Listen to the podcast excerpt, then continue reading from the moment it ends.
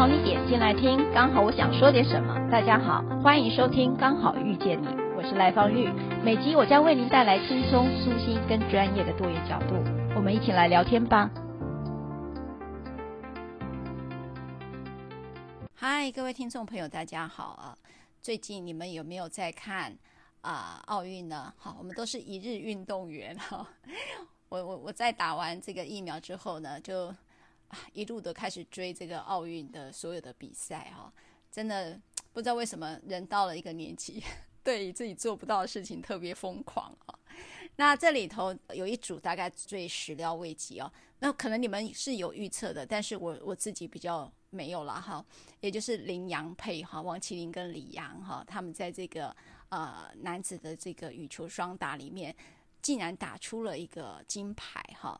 那那时候我记得他在打金牌的那一天，我还在追小林同学哦。小林同学，呃，坦白讲，他打桌球的时候特别有魅力啊。所以，那小林打完之后，就接着是小戴，我就跳过了麟洋，但没有想到麟洋就开始进入夺金的这个呃一个入围哈。那后来，所以呃，在这个麟洋的这个金牌的时候，我就非常全力以赴哈。全力以赴是指什么？要很用力的意思啊。哎呀，真的好精彩，但是。那时候我就看到脸书开始都被洗版了，就是羚羊配哈，然后腐女哈开始大爆发了哦。好，所以我们今天邀请的是我的呃，应该这么说，我觉得应该算我长期在常常听到的就是同志热线的伙伴了哈。小杜，Hello，嗨，呃，赖律师好，各位听众朋友大家好，我是那个台湾同志咨询热线协会的工作人员，那我本名叫杜思成，大家叫我小杜就好。嗯，哎，小杜，你知道我为什么要讲说同志热线是我很多年听到的伙伴哦？因为在我们处理呃家庭暴力防治法的时候，第一次把同志伴侣哦这样的一个关系入法的，去承认这个关系的，其实是从家庭暴力防治法哎。哦，对，我记得这个历史这样子，对，就是你知道那个历史哈，你就知道我有多、哦、年纪有多老。对，然后那时候很早就在从事这相关的议题的倡议嘛。那其实对我们来说真的是很重要。嗯，所以那时候呃，后来我们有在司民间司改会有出了一本书，叫做《伤害我的是我最亲密的人》啊。嗯、那个是呃那时候我们就开始关注，那时候找的是陈俊志导演。嗯，要、嗯、我也记得这本书。哦，你也记得、嗯、哇？那你年纪好像也不轻哎。我 我今年四十岁，哦，那还是小朋友啊，对我而言还是小朋友，跟我比起来还是真的是小朋友。既然你可以记得这么久以前的事，然然后呢，因此那时候我在现代妇女基金会嘛，那有我们现在的儿少全新会的秘书长之家哈，呃，如果我没记错的话，就开启了这个呃所谓的呃同志的这个关于也是跟防暴有关的啦哈。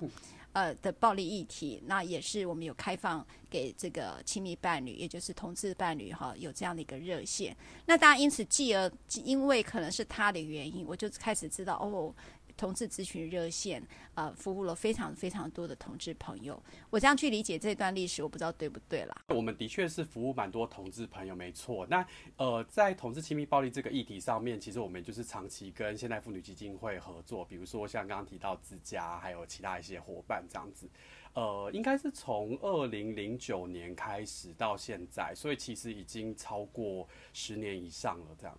哇，是不是真的有够久的伙伴了哦？嗯那所以小杜呢，今天就一定要找你来了哈，也是相见欢啦哈。是是是，其实我一直是赖律师的粉丝，这样，所以今天可以就是听到赖律师的声音，觉得很开心。哦、哇，谢谢谢谢，好开心哦！我每次都听他讲，哎，我以前都听听你或者看你长大的，哎呀你 还好你没这样讲。然后说哦，就那个最近因为打疫苗普拿疼，啊，就那个普拿疼律师嘛，嗯，那时候好多年前，其实我拍了两次的广告。嗯，小杜好像都有看到，对不对？有有有，我有记得，就是我刚刚就是节目之前也是跟赖律师说，我记得普拿疼广告的。对，我还拍了两支呢，就是呃，最早那支大概小杜还小，嗯、对，然后前两年又拍了一次这个普拿疼的广告了哈。好，那我们今天呢，主要找小杜来聊。呃，这个羚羊配哦，羚羊配那时候很还蛮妙的，就是他在呃这个颁奖的时候，两个互相对望了一下，嗯、然后我们的那个脸书的好多的女生呢就开始炸了，就说那这一件事，当然我觉得觉得妙了啊，就是第一个。什么叫做腐女啊？小杜可不可以来先让我们这个说文解字一下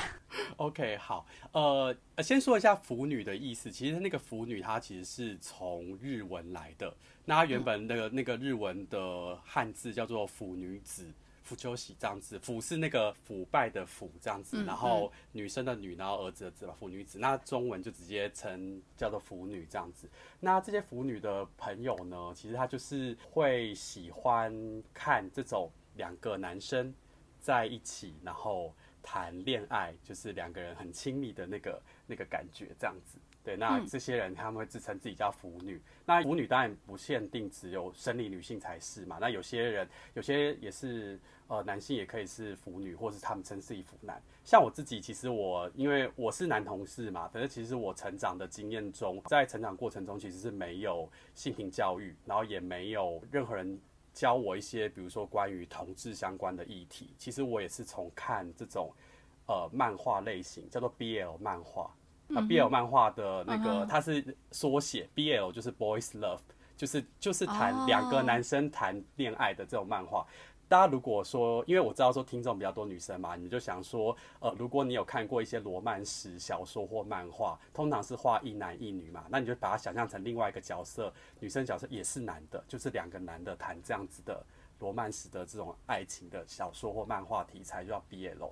对，那我自己其实也是看 BL 漫画长大的，所以我反而是先从漫画里面学到什么是同志。对，哦，所以你的性别教育是从漫画开始的。对啊，就是在那个性别教育缺乏的年代，我只能够自己想办法去找到一些资源这样子。而且我真的是从那里面去学到说，哦，原来两个男生是可以谈恋爱。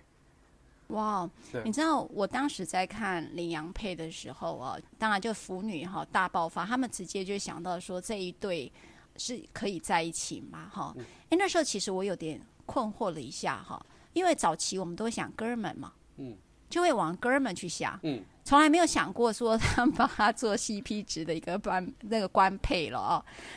这个你觉得从这个现象，小杜你怎么看呢？其实林洋配这次真的是非常有趣。呃，我先必须说一下，其实在我自己的脸书上面看到的，他们一得到金牌就说，呃，就是恭喜啊，然后赶快就地结婚啊，赶快结婚，然后觉得很开心这样子。那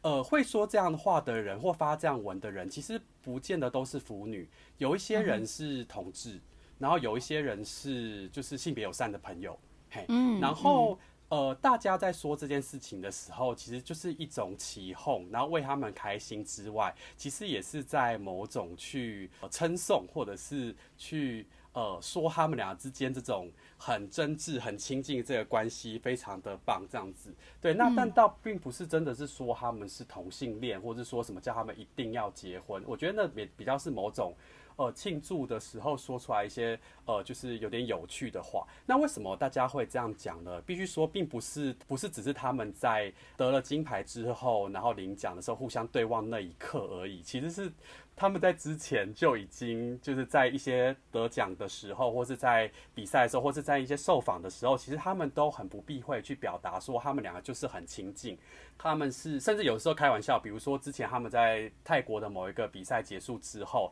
然后他们也是得奖嘛，就有记者就问他说：“哎，那你们得奖之后，你们打算做什么？”然后其中一方就说什么：“哦，呃，怎么庆祝？”然后其中一方就说：“哦，我可能今天晚上我们可以一起睡一张床。”这样子，哦，对，就是对他们其实已经有这种，就是对我们来说，这看起来有点腐的一些很可爱的一些互动，这样子，所以大家才会，然后加上说，其实包括他们自己的呃，主他们自己的单位，比如说土地银行，在他们得奖的时候，其实也就马上发文，然后什么恭喜就是林洋夫妇，然后也是提到 CP 这样子，对，哦。对对对对，所以其实是很多很多之前这些累积，让他们知让大家知道说哦，说他们 CP 是 couple 的意思，就是说想象他们配成一对的这个想象，这件事情本身对他们来说是不会冒犯的，而且是甚至他们自己都会 enjoy 在其中，在开这样的玩笑。哦，嗯，哦，这样我就明白了。我正在想说，呃，这个玩笑开起来会不会让这一对哥们哈，因为他们都现在开始澄清自己有女朋友哈，是一个大直男了哈。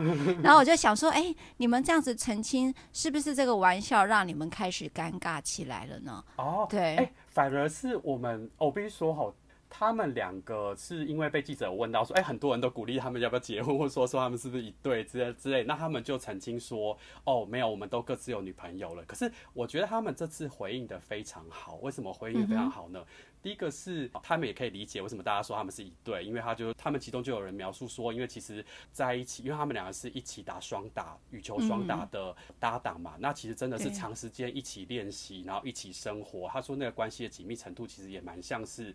蛮像是伴侣的这样子，对，所以他用这样的方式来回应说，而且也可以理解为什么。然后甚至到后面有一个访问的时候，有人问他说，就是也问他说这个问题的时候，他们就说，哦，我们都有女朋友了，但是又又提到说，哦，我现在也有男朋友了，然后就指向另外一方这样子，对，就是非常可爱，你知道，因为哦，好可爱哦，对，因为这样的回应其实是以前很少看到的，以前其实。曾经有过一些，比如说名人被谣传说他是不是同性恋的时候，然后就会马上跳出来说，比如说我印象很深刻，像比如说曹格，他就曾经，因为他一直一开始的时候，就是他他的形象被塑造成感觉比较男同志友同志友善，所以其实就有些人会传说他是不是同志。就他在得到那个金曲奖的时候，他领奖之后，他后来说的一句话是说：“搞清楚了，我不是 gay。”对，那句话其实反而当下就立马让大家觉得说那个隔阂马上就出现了，你知道吗？就是其实，嗯、那我觉得林洋配他们蛮好的一个互动是说，其实说起来大家也不是真的去说他们是同性恋，我觉得大家是想象说哦，他们两个真的很亲近，然后可以有这样子互动很好的这种男性情谊，其实非常棒的，然后感觉就像一对一样，他们也很大方，就是说对我们其实就真的很亲近这样子，但是也是趁机跟大家讲说，不过我们性情向我们还是喜欢女生。对，然后我觉得这个回应就非常大方，也非常的好。嗯嗯，我真的觉得他们算是心态也很健康。嗯，然后我也觉得呃，台湾很可爱啊，就是在婚姻平权之后哈，当然我觉得也是小杜你们大家努力这么多了哈。没有，也要感谢赖律师和各位大家一起，真的是我觉得同志运动其实很多真的是受益于妇女运动啦，就是大家一起把性别友善的空间撑开来，这样子。对，嘿，这个真的很特别，就是同志运动是源自于妇女运动开始的哦。这个，呃，如果大家跟我们走过历史，大概会知道这一段哈。那我觉得都是因为我们对于平等这件事情，一个人不应该被差别对待这件事情是有一个很深刻的感受的啊。所以不应该因为他自己的一个呃性别认同而做出一个不一样的法律跟政策的一个措施啦哈。那我这边就有点想请教小杜了。啊，呃，你你有伴侣吗？有。啊，以下我问的问题，如果你觉得呃应该是要保留的，请你拒绝我。好。因为因为因为你知道吗？哈，就是说，当我去设想领养配的时候。呃，因为他们是直男，所以知道说哦，他们可能对这件事情会觉得啊、哦，这是大家对他们两位的默契哦，特别的感觉到开心哈。嗯，那确实啊，在这个那个球赛过程当中，我从来没看过这么般配的。我坦白 想问，那个协调性啊，这样蹲下来，另外一个人接手的那个，嗯、哇，真的太太让人觉得啊，这根本就应该就地结婚哈。他们默契真的很棒哦哦，我可以对呀。对，补充一下，我觉得其实他们除了默契很好，大家觉得就是真的是很棒一对搭档之外，我其实觉得对于统治圈或是对于性别友善的朋友来说，为什么觉得看到他们的互动觉得这么的棒？是因为说实在，其实我们其实我们都生活在台湾社会嘛，那其实大家如果从以前到现在，应该自己都有一些意识到，说自己因为性别的关系受到一些限制。那长期过去，可能谈谈的比较多是女生，可能因为性别的关系受到很多的限制，包括从外貌或从行为举止上。可其实男性也是，那包括男性，其实我们在互动上面，其实我们有遇到很多的一些限制，是说我们不能随便跟另外一个男生太亲近。我们如果亲近，我们要用一种很 body body 式的那种，就是但只能靠肩膀，然后只能够表示友好，但是我们不能够太过的身体靠近。然后我们也不能够呃去表现对另外人的好感，即便的好感，并不是代表说我们要交往，单纯就是欣赏。然后我们也不能随便的去表达我们自己的一些呃情绪。对，嗯，那情感或情绪这部分，好像我们必须要好好去守住。对，我觉得这个是从小到大一个养成教育，就是有一个很 cliche 的一个话，陈腔滥调一个词叫做“男儿有泪不轻弹”。但其实这个真的是我们从小到大都有经历过，就是比如说在哭的时候，男孩子就被说你是男生呢，你怎么可以哭？但女生好像是可以必自在的去表达自己的情绪这样子。所以我们今天看到说他们这一对可以这么自在的去。表达自己的对对方的感觉，然后他们互动就是这么自然。打赢球了，两个人就是拥抱，而且是很很亲近的，直接这样子抱在一起。这件事情其实真的在呃，比如说以我这个阶这个年纪这个年龄层的男性来说是非常少见的。所以看到能够这样子去松开那个性别呃，对于就是个人的一些。限制或枷锁这件事情，就我觉得是大家觉得很棒，大家就真的觉得说，哦，我们的性别教育好像真的是有有一些前进，有一些成果，然后让大家可以比较自在去做自己这样子。嗯，嗯，小东，你讲这一段我其实还蛮感动的耶，嗯，就是说我们对于关系的定义再也不是那么局限在一种想象里，然后对于一个呃男性的表达感情表达。呃，双方的关系这件事情，我们也不会那么局限，说你一定是什么就一定不能是不能怎么做，或者是一定要怎么做，他就可以很健康的去表达他们的那个伙伴关系是如此的 close，而不用被担心说。啊，你跟他是如何又如何？我认真的觉得说，大家对于这种关系的表达方式不再这么贫乏，或也不再这么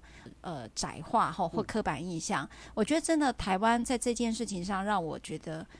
是开心的，我觉得是真的还蛮开心的。对、嗯、对，因为像我自己，其实我除了在热线工作之外，那我自己另外也是那个一个新成立的团体啊，叫做台湾男性协会这样子。哦、呃，对对，那他其实在处理的，也就是说，希望可以去讨论，就是性别结构对于男性造成的一些压迫跟限制这样子。对，所以其实我们自己看到说，呃，就是他这样子，不管是对于他们关系讨论，或是对于就是个人的。呃，性别气质展现，因为其实大家如果有兴趣，真的可以去看看，就是呃，像是那个李阳跟王他们之间他们的一些照片，就是他们其实有些照片真的很可爱，嗯、就是他们打完球之后，可能就是趴在地上，然后做出一点微微的，就是如果一般过去的话，大家可能说是妩媚的动作这样子，对他们来说，他们就觉得很自在。反正我就打完了，我就觉得这样子很放松，那大家也觉得说哦很可爱，这样很 OK。对，我觉得这是很棒的。嗯，嗯，你知道，在看奥运的时候，我看每一场，我都看得非常的咬牙切齿。你知道那种，尤其小林在跟那个德国的这边对对手的时候，我想说，为什么你会那个局赛点跟同赛点一直被人家打过？你知道哈，就会是紧张的。我们都会有一个输跟赢的情绪，竞争的情绪是上来。独独就是林洋配不会，从很可爱。从醒杯开始，你知道吗？我发现，我发现媒体在他们身上总是会制造出那种很幽默的观点，而不是那种竞赛啊，你金牌啊、铜牌、银牌这样的一个观点哦。总是在他们身上会做出一些趣味点来，就是幽默的观点。哎呀，我我喜欢这件事，我觉得他们很可爱，真的很可爱。然后，尤其他们在最后一场金牌赛的那个时候，他们刚好就穿绿色。那我就看那个李阳啊，就说，因为他们看那个星座，你知道，今天适合穿绿色，他就穿绿色。对，我有听说他们有带各式各样的衣服。我自己觉得这次看奥运很有趣的地方是，除了个所有的呃运动员竞技之外，其实我觉得看到是呃一些对于性别的讨论。那像是比如说。呃，刚刚提到林洋配，其实就是有很多可以讨论点嘛，对不对？对。那另外的话，其实还有想到是像有一个跳水的选手得金牌的那个 Tom Daley 这样子，嗯、对，他是英国选手嘛。那他本人就是一个公开出柜的男同男同性恋，哦、对，然后他已经结婚了。那呃，也必须说，就是他，我觉得他蛮酷的是呢，因为他有跟大家分享说，他就是为了要让自己可以纾解压力，然后呢可以专心一致，所以他在。呃，比赛跟比赛中间休息的时刻，你都可以看到他在场旁边织毛线啊，有有有，很可爱，对，好可爱啊 那一幕，对对对对，有印象。对，因为过去这如果有男生做这件事情，我觉得他在以前可能就是我成长年代，我觉得一定会被说这个人很娘，或者这人怎么会做这些事情。可是大家看到就觉得说，哦，他非常可爱，而且他找到一个方式去疏解他的压力，然后而且他做出来的作品都非常的好，他都有放在他的那个 IG 上面，然后每一件真的就是可以穿，而且很漂亮。对，然后就觉得说，哇，这个这些男生都可以很认真，然后他们也可以表现得很可爱，也可以很萌这样子。我觉得这一切都。觉得非常棒，而且必须说，这一次的那个比赛之前有另外一个呃媒体有调查说，今年的奥运选手里面有公开出柜的人，好像有一百六十几位，公开出柜自己是同志、男女同志、跨性别等等的，是有一百六十几位，是上一届那个里约奥运的三倍。对，其实我觉得这是一个非常棒的现象，就让我们看到说，其实过去运动员真的在运动界里面。能够自在出柜，其实是一个比较困难的事。可我们看到有越来越多人可以做这件事。我也必须说啦，亚洲地区看到的只有印度跟另外一个，我忘记是哪个国家，只有两个有公开出轨，其他都还没有，所以还有很大进步空间。这样，嗯嗯。我觉得我们越来越接纳所有的不一样哈，嗯、然后而且很健康的，也用一个很祝福哈 的方式来对待哈。嗯、那我就想回头问小杜啦，小杜，其实你如何去看待？我不知道你几岁发现你自己啊，喜、呃、你自己不是直男的？我国小大概五六年级的时候就意识到自己喜欢男生，嘿。那、哦、对我那时候是因为我两件两个原因啦，一个是因为我喜欢上班上男同学，然后对他特别有感觉这样子，哦、然后另外一个原因是因为呢，我在呃我爸妈的房间里面偷看到 A 片，然后呢、嗯、那时候是男女的 A 片嘛，然后大家都脱光光嘛，然后我就发现说，哎，我只对男生的身体有兴趣，就是会一直看，然后女生的身体对我来说就是一个值得尊敬的人体，我没有特别的感觉。这样子 值得尊敬的人，对 对对，就真的没有特别感觉.我不会特别多看这样，可我一直看男生部分，所以那时候发现说自己喜欢自己对男生是比较有感觉的。哇，那好特别，因为小学五年级、六年级的时候，我大概是看以前小时候我们我那个年代看的是杨丽花，你知道吗？也是你扮男装啊？看杨丽花，你真的你真是老灵魂哎，你四十岁而已哎。没有，我会跟阿妈一起看，阿妈很爱看杨丽花。好，下次下次我再讲的时候再问你阿妈看什么好了。好，对，有一次我说我看云画的月光，我的同事讲说哦，我阿妈也看，我说你给我闭嘴，你把我当阿妈了。好，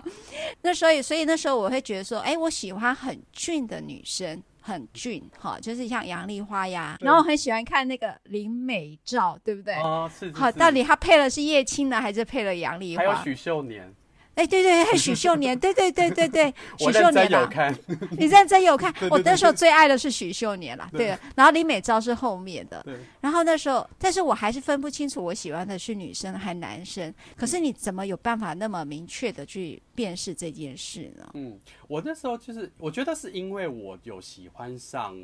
呃，真的身边的男同学，男同学，那那个喜欢的感觉，你知道是很明很强烈。可以举一个例啊，因为我们那时候五六年级的时候，班上也开始在玩配对游戏，嗯、因为大家开始发育了嘛，然后就会讲一些男女之间的事情。然后那时候就是大家会闹着说，一个男生要配一个女生，而且两个成绩可能要差不多这样子。然后那时候就我就在想说，如果我要配一个女生的话，我就想到我班上有一个跟我比较要好的女同学，成绩跟我差不多，而且人是一个很大方、好相处的人。可是。必须说，我那时候对他感觉真的就只是觉得说，哦，如果我要找女生，我应该要选他，因为很好相处。可我对他没有特别的感觉。可是那个那个男同学，我就是靠近他，你就觉得脸红心跳。然后回家的时候陪他一起走路回家的时候，你都会觉得很开心，就那个喜喜欢感觉很强烈，所以那个感觉是没有办法隐藏的。可是我大概也是。嗯我其实国中、高中也都有陆续喜欢上班上同学，或是有喜欢过学长。可是我刚刚有说嘛，因为我成长的年代是没有性平教育，嗯、然后当时也没有同志这个词，那时候只有同性恋，然后同性恋都是跟一些比较负面的新闻连接在一起。嗯、所以我其实国高中的时候，我是都跟自己说，我只是喜欢男生，我不是同性恋，因为同性恋很糟。对，我不知道大家听不听懂我的意思。Oh, 对，就是其实我自己对完全听懂。对，那时候是有点排斥的。然后我就跟自己说，我只喜欢男生而已。然后也不敢跟任何人说，就我几乎没有跟任何人出轨，就一直把这个秘密隐藏起来。那那时候的你会不会觉得是辛苦的？就是说，呃，不太理解为什么自己对男生才有。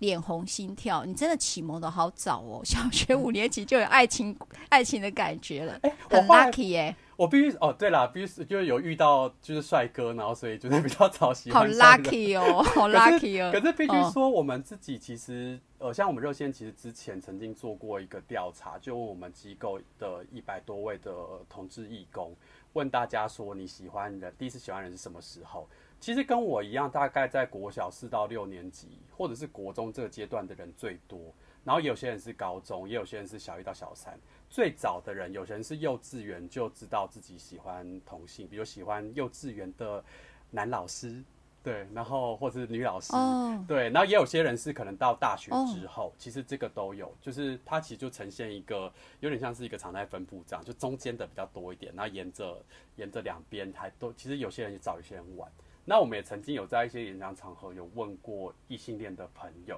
其实有发现说，其实比例也是差不多，嗯、就大部分人，不管今天是同性恋、双性恋或者是异性恋，其实喜欢人，有些人比较早，有些人比较晚，可是人多的时候，你呈现那个分布其实差不多。可是对我们来说，有一个很大的跟异性恋比较不一样的地方，是我们什么时候敢跟别人说。对，那在我们的调查里面，那是二零一一年做的，所以也是大概十年前做的。大概有超过呃百分之五十以上的人都是在大学之后才敢跟别人说。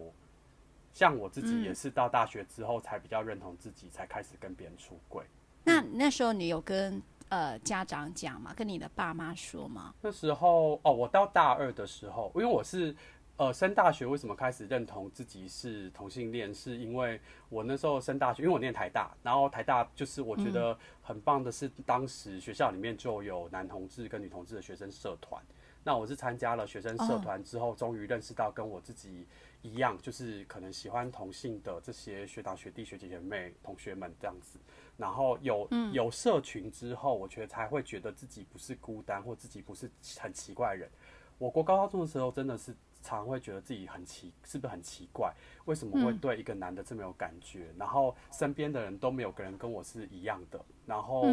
我虽然有喜欢人，可是我不能跟任何人说。然后即便我在班上跟男同学、女同学关系都很好，我常常都觉得自己很孤单，因为我觉得大家不是知道真正的我是什么样子。我也很怕说，如果我今天讲了之后。大家会不会就嘲笑我，或是就是就对，就离我远去？对，真的是到大学之后，找到自己的同才，开始认同自己之后，开始跟身边人出柜的，越来越认同自己。然后我也是在大概大二的时候开始有去跟我的妈妈出柜。嗯。那我跟我妈出柜那个时候，就是其实不是很顺利。比如说，嗯、对啊，就是当对，比如说当下，其实我在高中之前，其实跟我妈其实蛮亲近的。然后我妈妈也会跟跟我们聊一些心事啊，等等的。然后，嗯，妈妈曾之前也曾跟我们跟我还有我弟，因为我有我有我有一个弟弟这样子，我们其实年纪差不多，吼，然后他们是双胞胎，嗯，就是我们就一起长大。然后妈我妈都跟我们说，就是妈妈是很开明的妈妈。那如果说有任何问题，都要跟妈妈说，可以一起讨论这样子。所以我那时候就是终于比较确定自己是同志的时候，就是在某一次我妈自己主动跟我聊到，觉得我们某个亲戚可能是。同志的时候，我就顺势跟他出柜说：“是哦。”可是我觉得我好像也是，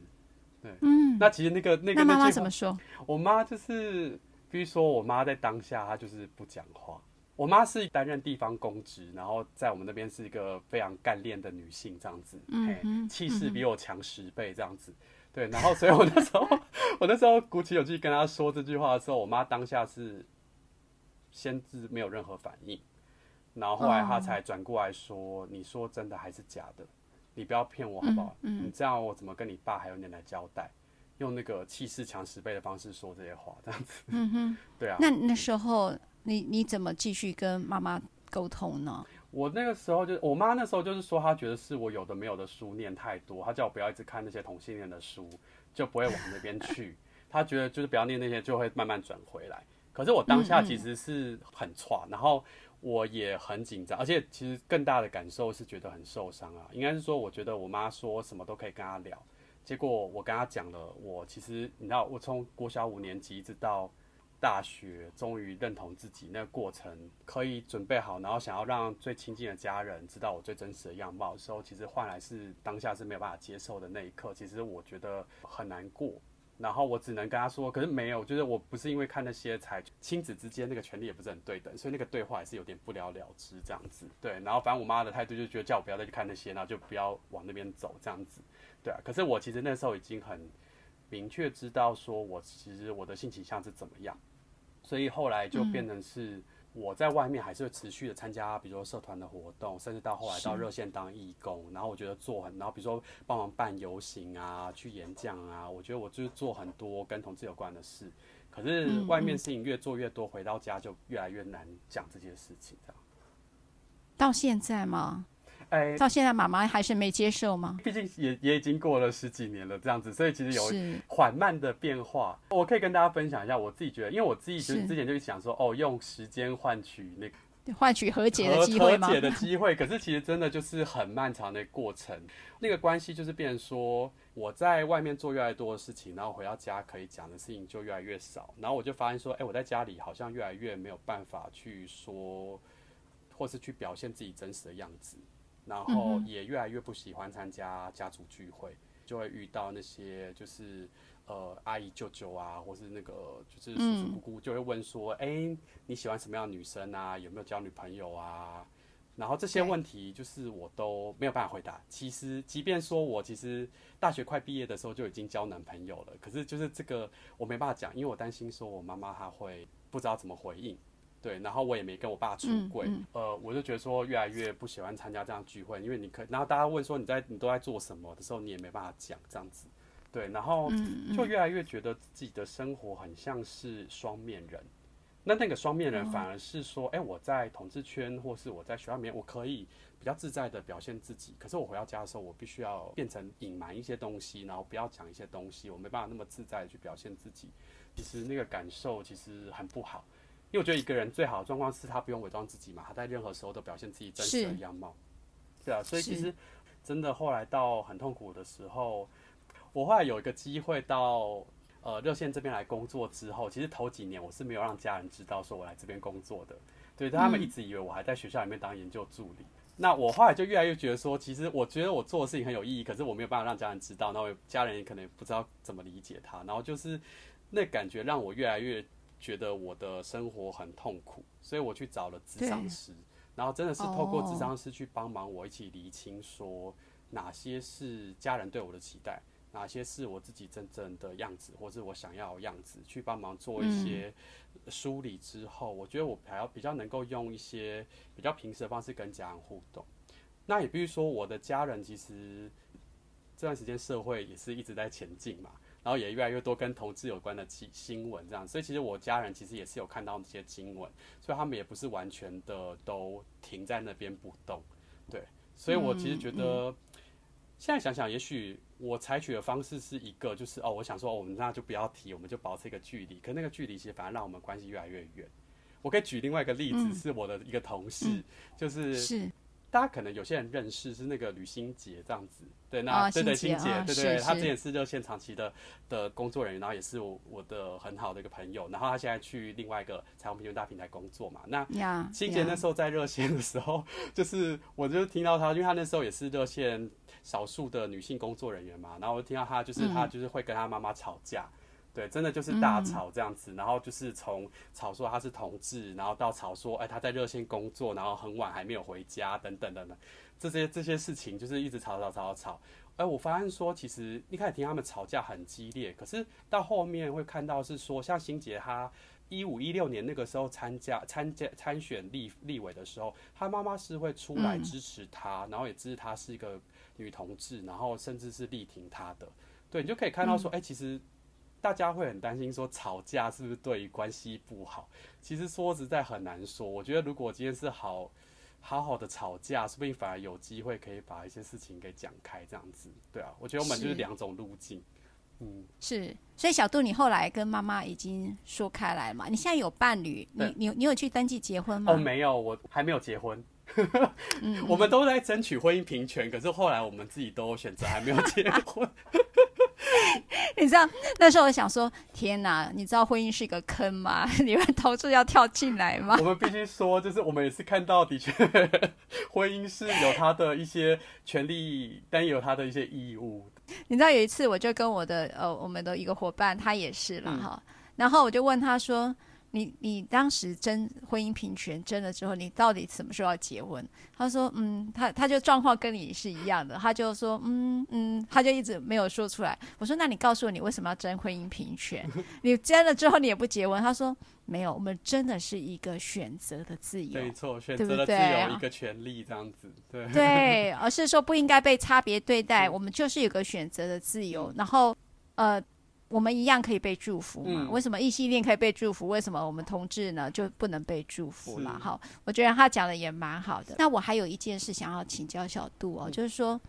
你知道哈，我这样再回到我自己的自己看到的案例了哈，就是说，呃，其实我们对于孩子，举例孩子的发展，呃，譬如说他如果是像小杜这样子的，那你有没有想过，呃，对于那个不一样，你是卡好久好多年到大学哈？那个其实是非常难受的，可是小杜其实一直把自己做得很好了哈。坦白讲，他书该念的书也没少念过。因为没得谈恋爱，只好一直念书，哎，就开始专注了，是不是？OK，你看像心杰也好，小杜也好，他们都很高的学历哦。然后我只是在想说，当如果我们在一个学识学业上面是这么的啊、呃，应该讲说算是杰出了哈。那你你如何去接受说，为什么大家是跟我不一样，或我跟大家不一样？如果我告诉父母亲的时候，你知道我的成绩第一名是可以被父母亲拿出来做很骄傲、很肯定的。可是我如果去告诉他说，其实我是一个同志的时候，其实父母亲有一个感受是说我我做了什么？好，我们我有一个以前有一个同事哦，用一个很不好的词，他说我做了什么孽哦，我的孩子会做会变成同志，嗯、我那时候听到这个话，好压抑，好压抑哦。可是，呃，可是我们回到亲子关系里头，小杜有没有建议，呃，孩子可以怎么做，嗯、以及父母亲能够怎么做呢？嗯、哦，我必须说哦，刚刚赖律师提到那个，真的是我们接电话，因为我们这边接电话，除了同志打来之外，其实蛮多是爸妈会打电话过来，然后真的会蛮多人。去问说，我到底就是到底为什么我的小孩会是同志？是不是有很多各种原因？我有听过有人是说，觉得自己是不是怀孕的时候吃了什么东西，让自己小孩变同志，或者是说什么是不是自己的婚姻不幸福，让自己的小孩看到了异性恋婚姻是不是不好，所以才变同志？这些我觉得都是一些，第一个是家长对于同志本身就是可能不了解，或是也不认识，所以可能对于同志理解都是来自于一些可能过去大众媒体看到一些可能刻板印象，那所以因此对同志就会有很多的误解，然后发现自己小孩是同志之后，完全就觉得说自己小孩是变得另外一个人，我不认识他了，我也我也很担心说他的未来会怎么样，就我会建议说，其实很重要一个事情是。第一个是先有机会可以找到身边有人可以支持或可以聊一聊，因为其实就像同志，我们自己需要支持，我觉得同志爸妈其实也需要支持。那但是同志爸妈相对来说，其实要找到支持的确是比较困难的。所以呢，可以做的事情是，也其实很欢迎可以打电话给像我们或者像其他一些同志组织。像我们其实服务同志父母已经服务了大概二十年的时间这样子。那我们这边有蛮多的同志爸妈在我们这边，就是呃彼此互相陪伴，然后跟同志义工们大家一起成长，然后也长出力量可以去陪伴其他一些爸妈。所以，我们自己这边其实是有，我们也有同志父母的义工，可以去呃接咨询电话，然后或是做一对一的咨询，或者我们有办团体，让大家可以感受到不会是自己一个人去面对这件事情，这样子。就像我自己，其实花了五六年，我国小五六年级嘛，一直到大学认同自己，我花了六七年的时间在寻找自己。去认接受自己这样子，那同志父母在知道这，嗯、像我妈，我就知道说，我觉得我妈，我那时候给她的资源也太少，就变成是我告诉她，然后她就必须，我就期待她会接受。可是我没有想到说，其实他有的资源比我更少。我那时候还可以找，我可以上网，我可以去找我自己的社群。可是那我妈其实没有这些资源，所以我们就很希望回过来，就是当我们今天在遇到其他同志们，我们希望说我们可以提供多一些资源跟支持这样子。那对于子女来说的话，其实我觉得蛮重要的是，呃，如果要出柜这件事情，其实我觉得是很重要的一件事情。那呃，因为它可以让你的家人真的认识你嘛。可是很重要的事情是要先做好一些计划，对，比如说好好的想一下，就是如果你要出柜，你家里面你是你家里面爸爸的对同志态度怎样，妈妈对同志态度怎样，你有没有兄弟姐妹，他们的态度又是怎么样？你有没有可能在家里面找到盟友，然后一起来讨论说可以怎么样的让家里面的人慢慢的接受？对，其实这些是很需要做一些讨论跟。呃，计划的那目的不是为了把家人当作是敌人，嗯，或是好像家把家人，是而是希望说透过这个方式能够找到一个比较适合自己跟家人的关系，可以不会因为出柜这件事情有很剧烈的撕裂，而是反而是有没有一些潜移默化的方式去慢慢让这件事情可以修补。这个是家里面的部分啦，对啊，那当然我们自己也是很努力的说，希望能够让这个社会更加友善。对，其实说实在话，我觉得通过同性婚姻，这是过去这几年就是很多，包括我们，包括其他性别团体，然后还有很多人的努力嘛。那通过同性婚姻这件事，的确让不少的家长，呃，我觉得也蛮有趣的，就是大家都觉得说，哦，可以想象同志是有未来的，因为可以结婚。是，对，就是，是 虽然我们现在就是也都知道，像我相信赖律师也知道说，其实婚姻并不是一个人的。绝对，或者他不应该，好像是变成是一个人，就是未来就一定要结婚。可是可以结婚这件事，真的是很多人就觉得说，哦，好，同性伴侣是有保障的，是有未来的，所以好像也比较能，而且这个社会是可以接受这样子的关系的，所以相对来说也好像觉得说这件事情比较 OK 了，这样子。对，是，你知道哈，很多的父母有时候。呃，不太知道怎么处理啊、呃，自己的孩子是统治这件事哦。那我在处理异性恋的婚姻的时候，就往往发现好多的嗯孩子是被逼着结婚的，逼着结婚，然后传宗接代，有了一个孩子之后呢，就在他的他的婚姻就就变成死水了哈。然后另外一个伴侣伴侣就他的老婆呢，就会觉得说，你既然是同志，你又为什么要跟我结婚？所以我说，如果不能去接纳孩子原来的样子，或啊、孩子本身没有办法接纳他自己原来的样子，其实他会出现的未来可能是有很多的悲剧的哦。所以我觉得一开始能够认，能够呃能够让自己回到真实的自己，然后父母亲也可以去学习。让孩子去做他自己，嗯，我觉得这反而是对孩子最大的一个祝福了。嗯，我觉得赖律师刚刚讲那个超好，对，也是让我联想到，的确是，我觉得很重要一件事情是说，呃，当我们是变成父母的时候，我们当然一直都是为了小孩好，可是有的时候为了小孩好，就是想象他会怎么做会比较像我，我爸一直觉得说我应该要去考公务员，因为他觉得他想象说公务员就是最稳定。然后，或是我以前念法律系，所以说我应该要考律师或去当法官，然后那个是最稳定的。那当我在 NGO 工作的时候，他念了很久，就是说，其实他一直担对我有担心。那他是到这几年才发现说，其实我真的喜欢我的工作，然后我也有稳定的生活，那他才比较放心。对，就是那个我觉得出发点都是希望自己的小孩好，可是呃，有没有可能是真的站在小孩位置想说，就是。呃，对他来说，就是他真的想要的是什么？那我们可能真的去听他想要的，而不是先帮他决定好。我觉得这个很难，比如说这个真的很难。嗯、可是如果真的可以这样做的时候，嗯、比较不会是让两人关系越来越远。那这真的很难。然后子女的话，也比如说，因为小孩通常年纪比较小，比较难真的站在父母的角度去想。像我也真的是到年再长一点之后，或是看到其他同志父母，才可以理解说。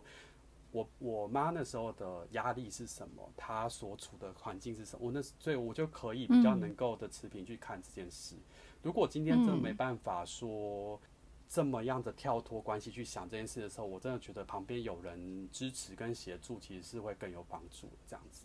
嗯。哇，谢谢小杜跟我们分享这么多。最后有没有一句话可以带给我们听众朋友呢？其实就是我必须说，就是虽然用前辈这个事情，担心就是会不会有什么年龄问题，可是跟不会不会，就是、我承认，就是真的很谢 谢说有这样，就是像赖律师这样的的前辈说可以一起，就是从这么早就一起打开这个性别的空间，然后让大家可以比较能够在这样子的性别结构中可以更自在做自己。然后也很希望说各位听众，其实我们刚刚讲了好多，然后都觉得说这些都是一直在逐渐松动这个，就是可能比较父权的、比较异性恋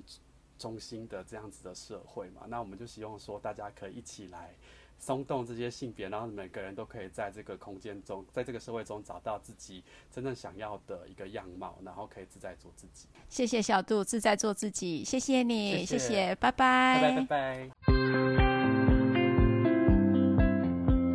如果你喜欢我分享的内容，欢迎订阅。想请我喝杯咖啡，欢迎打赏，我们会全数捐给儿少全新会。如果你想要更了解儿少全新会，在每集详细内容都会有介绍。大家下次刚好遇见时，我们再来聊天喽，拜拜。